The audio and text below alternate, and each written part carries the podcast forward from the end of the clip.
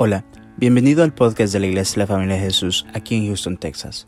Si te gusta nuestro contenido, por favor déjanos un buen review y síguenos en las redes sociales. Nuestra visión como iglesia son las familias. Esperamos que este episodio sea de mucha bendición para tu vida. Somos tu familia. Jesús vas a salir lleno de esperanza, de fortaleza, en el nombre de Jesús. Gracias te damos, Señor. Amén y amén. Pueden sentarse, hermanos. Gracias, gracias.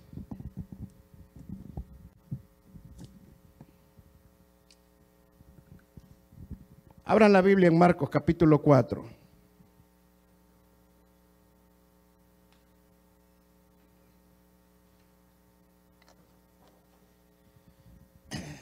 Vamos a ver del verso 35, es un pasaje bien conocido, lo hemos predicado un montón de veces. Veámoslo otra vez más. Marcos capítulo 4 verso 35. Dice la palabra de Dios. ¿Están conmigo? Amén. Si no, aquí lo tiene también el hermano. Dice, aquel día, cuando llegó la noche, les dijo, pasemos al otro lado. Este era el Señor Jesús hablándole a sus discípulos. ¿Cuál fue la orden que el Señor Jesús le dio a sus discípulos? Que pasaran al otro lado. O sea, como cuando el Señor te dice, quiero que hagas esto, es el Señor que te habla cuando te dice, ve para esto. O sea, cuando el Señor te da una misión, cuando el Señor dice que hagas esto, es porque el Señor tiene un propósito en lo que va a hacer. Luego dice, verso 36, y despidiendo a la multitud le tomaron como estaba en la barca y le había también y había también con él otras barcas. Pero se levantó una gran tempestad de viento y echaba las olas en la barca, de tal manera que ya se anegaba. Y él estaba en la popa, durmiendo sobre un cabezal, y le despertaron y le dijeron, maestro, no tienes cuidado que perecemos. Y levantándose reprendió al viento y dijo al mar, calla, enmudece. Y cesó el viento y se hizo grande bondanza. Y les dijo, ¿por qué estáis así amedrentados? Otra versión dice, ¿por qué tenéis miedo? ¿Cómo no tenéis fe?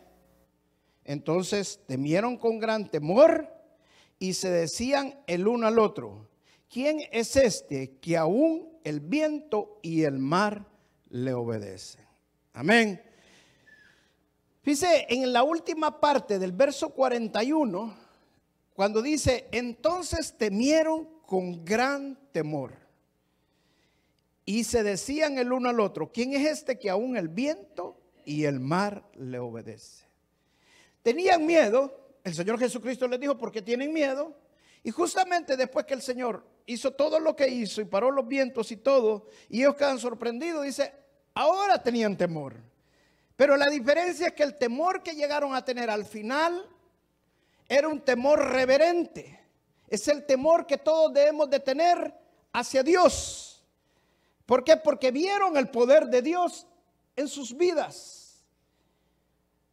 Qué maravilloso es pasar del miedo a un temor reverente, que es el temor que le tenemos que tener a Dios en aquel que nos hace obedecerle a Dios, porque lo respetamos, porque llegamos a entender el poder de Dios, llegamos a entender lo maravilloso que es Dios, llegamos a entender que para Dios no hay nada imposible, llegamos a entender que Dios tiene el control de todas las cosas, entendemos todo lo que Dios dice en su palabra, es cuando nosotros nos llenamos de ese temor. Le decía a una hermana esta mañana. Mucha gente dice, ahora entiendo la palabra, pero sus acciones no van de acuerdo a lo que ha entendido. Una cosa es escuchar la palabra, le, oír la palabra, y otra cosa es entender la palabra. Cuando nosotros entendemos la palabra es cuando hacemos lo que dice la palabra, cuando tememos realmente a Dios. Y cuando tememos realmente a Dios es cuando realmente lo adoramos. Y nos volvemos, como dice la palabra, verdaderos adoradores en espíritu y verdad. Verdadero adorador en espíritu y verdad no es levantar las manos y cantar bonito. Verdaderos adoradores en espíritu y verdad es obedecer a Dios, tener un temor reverente a Dios, obedeciéndole al Señor, porque entendemos ahora su palabra, entendemos quién es Dios. Pero eso pasó al final del pasaje. Yo he estado en dos terremotos grandes en mi país. Y cuando vienen los terremotos, hasta ahorita no se ha podido hacer ningún aparato, instrumento, lo que o llámele como se le llame, que pueda avisarnos que viene un terremoto. Cuando vienen los huracanes para acá, nos avisan con tiempo. Es más, hasta le vienen diciendo ya va a estar a media hora, va a pasar por su casa. Está 15 minutos para que pase el ojo del huracán por su casa. O sea, nos avisan en los vientos, en los huracanes, pero en el terremoto no. O sea, el terremoto es algo que lo sorprende a uno de un momento a otro. Y cuando nosotros pasamos esos terremotos, créame, ahí está el más valiente, uh, le tiemblan las canillas. Es duro un terremoto. Es algo, pero créanmelo, fuertísimo. Por eso la Biblia habla de que una de las señales fuertes en el final de los tiempos, el libro de Apocalipsis habla de grandes terremotos. Porque Dios quiere crear un temor reverente en nosotros. En el mar de Galilea, donde pasó esto, está más o menos a menos de 648 pies sobre el nivel del mar. O sea, está como en un hoyo y está rodeado de montañas. Y eso significa que las tormentas en el mar de Galilea se levantan así de la noche a la mañana en un momentito. Usted sale y todo está despejado y de repente va en medio y de repente se levantó la tormenta. Es como, como decir los terremotos, no hay manera de prever la tormenta por la forma en que está el mar de Galilea. Ahora el Señor Jesucristo sí sabía lo que venía. Y por eso les dijo que fueran al otro lado, que pasaran al otro lado. Cuando vienen las tormentas o los terremotos a nuestras vidas, muchas veces nos agarran desprevenidos. ¿Sí o no? Déjeme tomar agua. Hay cosas que nosotros no las podemos prever.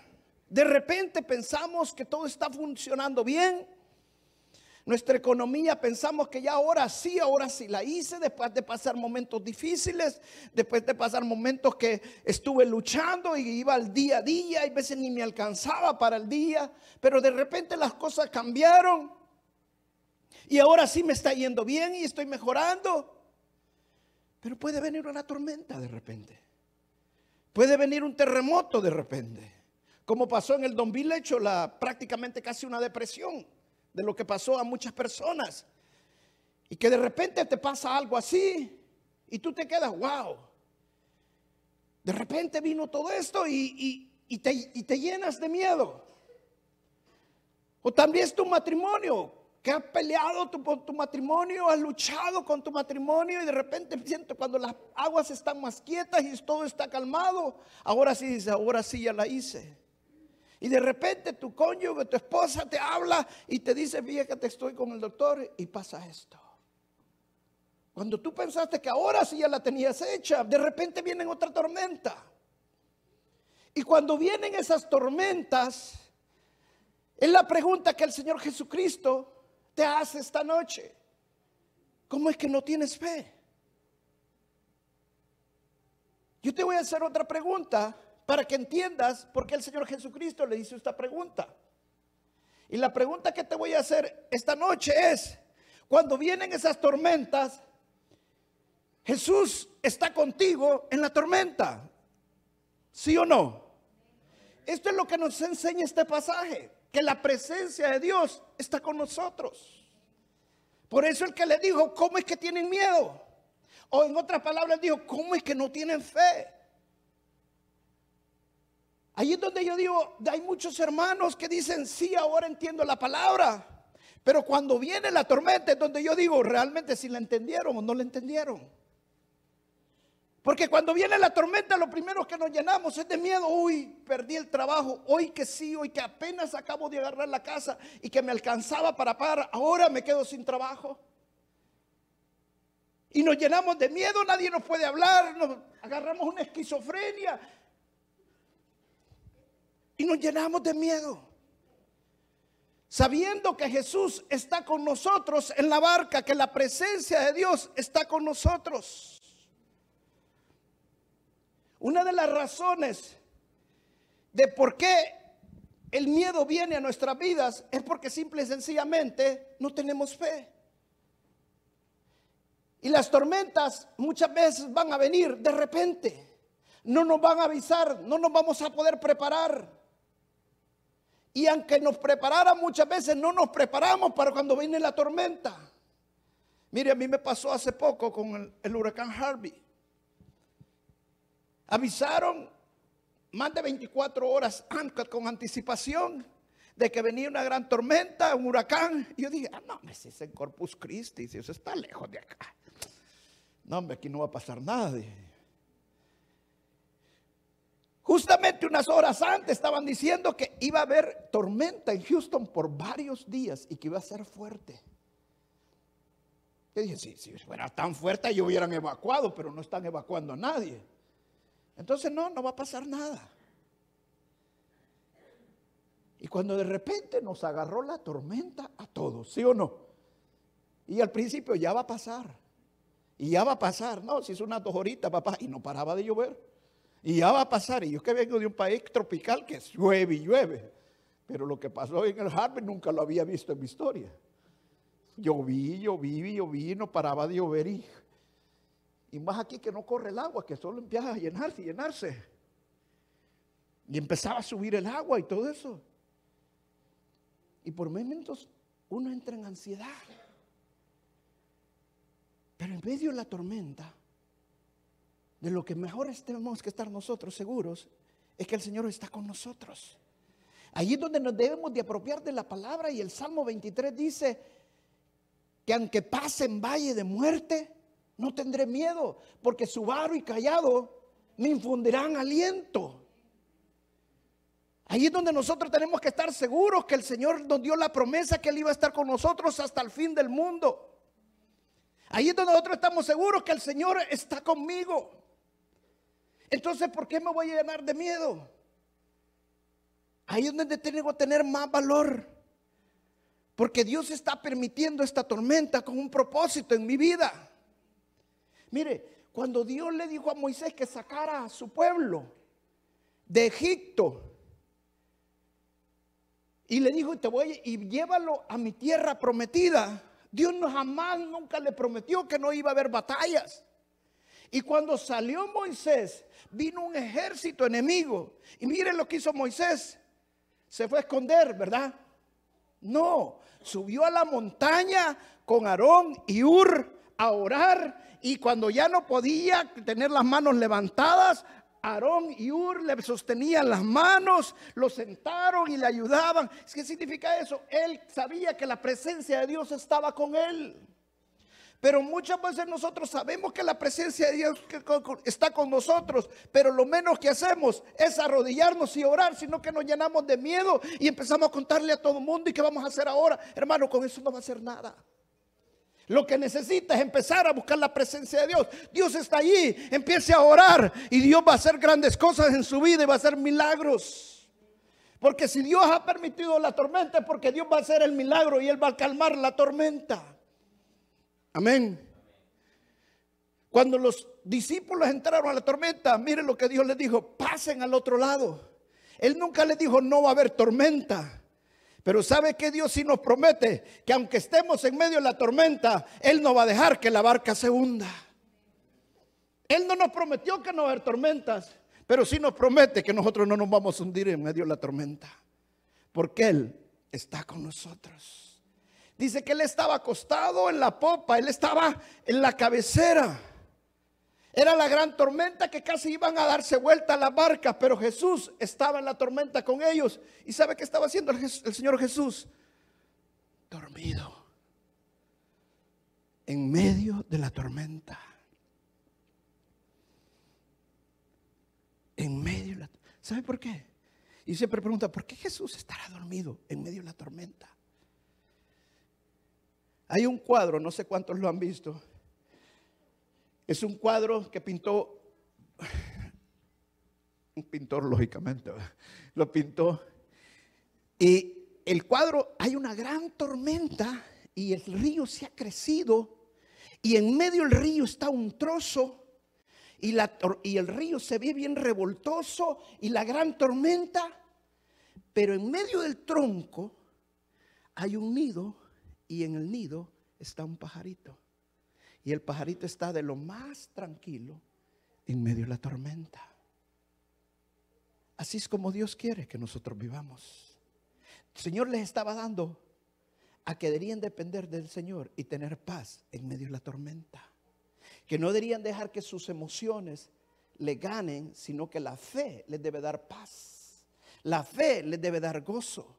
La fe los debe mantener firmes en medio de la tormenta. Si realmente hemos crecido en la fe y hemos aumentado la fe en nuestras vidas. Como yo les decía el domingo, hermano, venir a la iglesia no significa es un club social. Venir a la iglesia es venir a aumentar nuestra fe, porque la palabra de Dios dice que la fe viene por el oír y el oír la palabra de Dios. Entonces, cuando nosotros venimos a escuchar la palabra de Dios, tenemos que empezar a crecer en la fe. No desaprovechemos el momento que venimos a la iglesia. Es para aumentar nuestra fe y que se nos vaya todo miedo en nuestras vidas. Amén.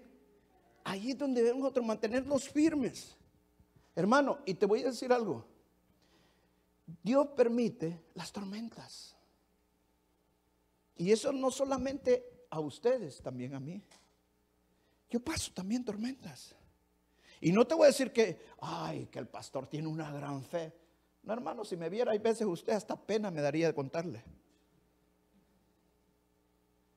Pero después yo mismo me agarro y me pego un par de cachetadas y digo, hombre, sos un hombre de fe. ¿Sabe por qué? Porque el mismo Señor Jesucristo les dijo, vayan al otro lado. Cuando Dios te manda y hay una tormenta, es porque hay un propósito. Porque esa tormenta ya ha venido a tu vida. Yo no te puedo decir si Dios manda la tormenta o Dios permite la tormenta. Hermano, eso es lo de menos. Lo importante es que Dios está con nosotros en medio de la tormenta. Lo importante es que el Señor no nos va a dejar solos. Y lo importante es que Dios tiene un propósito para que nos mande al otro lado. ¿Por qué el Señor le dijo, vamos al otro lado? ¿Sabe por qué? Porque al otro lado estaba el endemoniado de Gadareno. Al otro lado estaba un hombre que tenía necesidad de ser liberado. Y él mandaba a sus discípulos para que vieran cómo él liberaba a este endemoniado y aprendieran a liberar a los endemoniados y, y entendieran que, que todo que había legiones de demonios que necesitaban las personas ser libres de legiones. O sea, Dios tiene propósito en nuestras vidas. Muchas veces nosotros decimos, pero es que ahora si estoy en la presencia de Dios y el Señor Jesucristo está en la barca conmigo, entonces ya no va a haber tormentas. Ese es el evangelio equivocado que se predica ahora. Pero es todo lo contrario, hermano. Cuando tú pasas de la oscuridad a la luz, es cuando vas, van a haber tormentas. ¿Por qué? Porque ahora ya no sos instrumento de Satanás. Ahora sos instrumento de Dios vivo y sos enemigo de Satanás.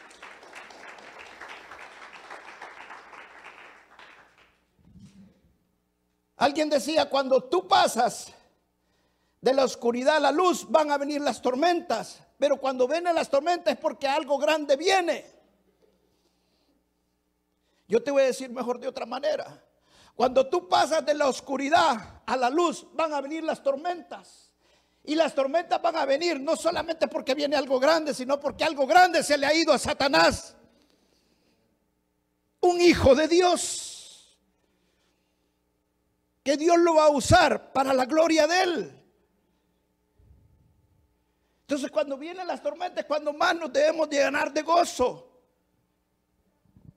Se mira, pastor, pero usted está algo... ¿Cómo voy a gozar yo en los problemas, pastor? No lo digo yo, lo dice la palabra. Mire, vamos al libro de Santiago, capítulo 1.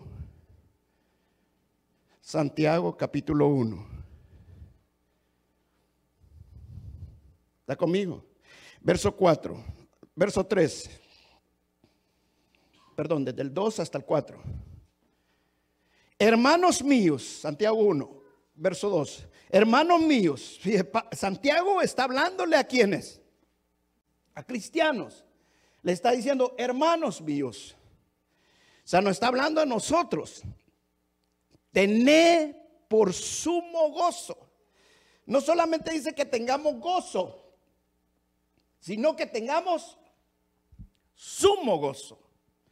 Tené por sumo gozo cuando os halléis en diversas pruebas, sabiendo que la prueba de vuestra fe produce paciencia, mas tenga la paciencia su obra completa para que seáis perfectos y cabales sin que os falte cosa alguna. Amén.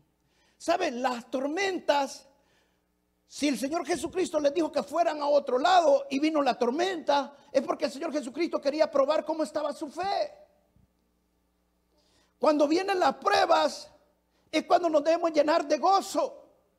¿Por qué? Porque el Señor está probando si nuestra fe está creciendo. Nos tenemos que llenar de gozo porque estamos entendiendo que somos hijos del Señor. Y Él prueba a sus hijos para ver cómo está su fe. Dice, llénense de sumo gozo.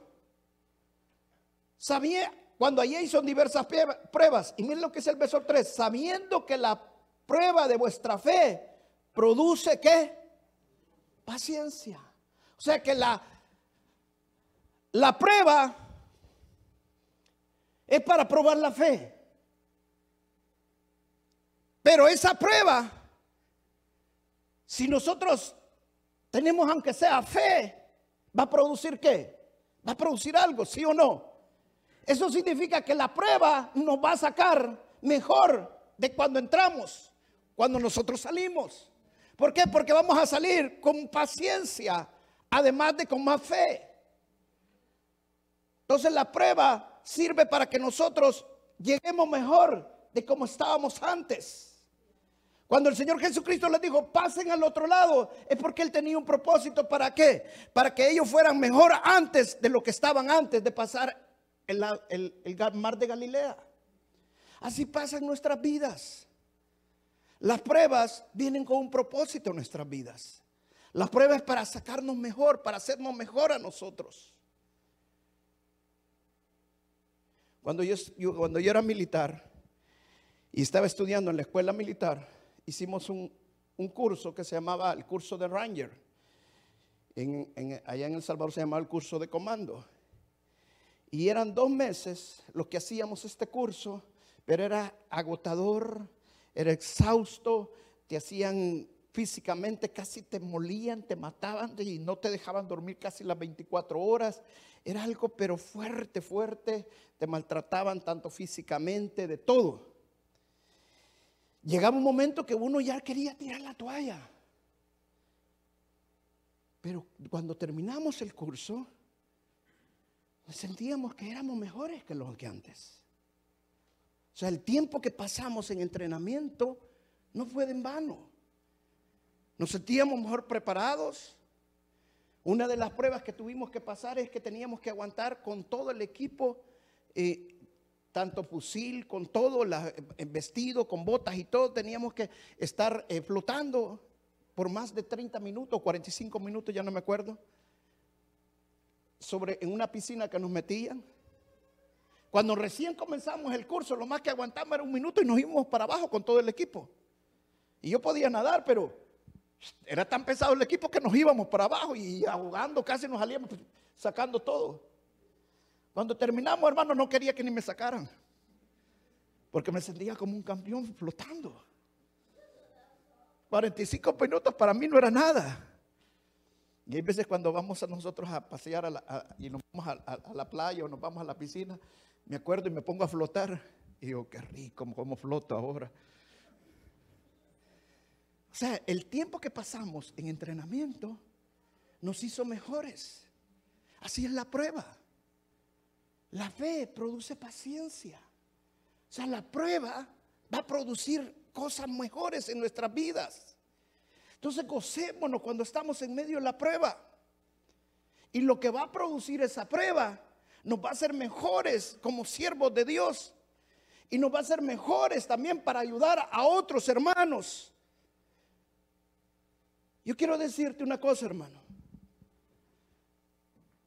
Puedes ir a, la mejor lugar que quieras y te pueden hablar lo más bonito que quieras, pero nada te va a hacer mejor que una prueba.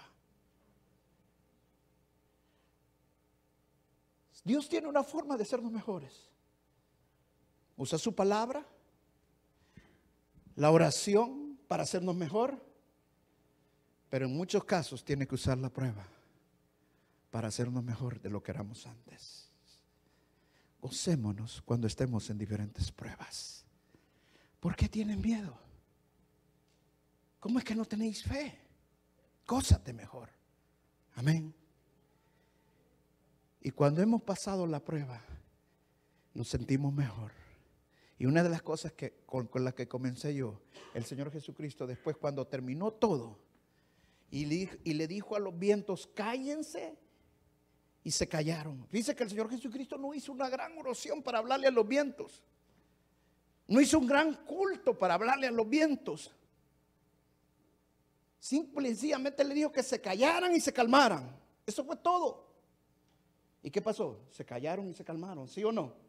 ¿Por qué? Porque el Señor Jesucristo les estaba enseñando un principio de autoridad. Cuando tienes autoridad no necesitas pegar grandes gritos. Cuando tienes autoridad no necesitas empezar a hablar el montón. Simple y sencillamente tienes que ordenarle lo que tienen que hacer y punto. Y el Señor Jesucristo todo lo que quería es que se calmaran y se callaran. Porque Él quería seguir durmiendo. Cállense y cálmense, les dijo. ¿Y qué pasó? Se callaron y se calmaron. ¿Y qué hicieron los discípulos cuando vieron todo eso? Se llenaron de temor. Una de las cosas que yo más le pido al Señor, y yo quiero, hermanito, te lo digo con todo mi corazón, lo que más le tienes que pedir al Señor es un temor reverente a Dios. Y muchas veces la prueba produce eso en nuestras vidas. Porque muchos hermanos ahora hacen cosas simple y sencillamente porque no le tienen temor a Dios. Simple y sencillamente. Pero si le tuvieras temor a Dios, no harías cosas que sabes que no las tienes que hacer. Que tú mismo sabes que está mal contra la voluntad de Dios. Pero cuando realmente le tienes temor a Dios, el temor a Dios no te deja hacer lo que sabes que no tienes que hacer. Lo cual la carne te llevaría, te impulsaría, pero el temor a Dios no te dejaría hacerlo. Y eso solamente te lo puede dar el Espíritu Santo. Amén. Por medio de la fe. Y muchas veces es necesario la prueba para que el temor reverente a Dios crezca en nuestras vidas. Amén. Vamos a pararnos y vamos a orar. Si pasa un tecladista o el músico, por favor.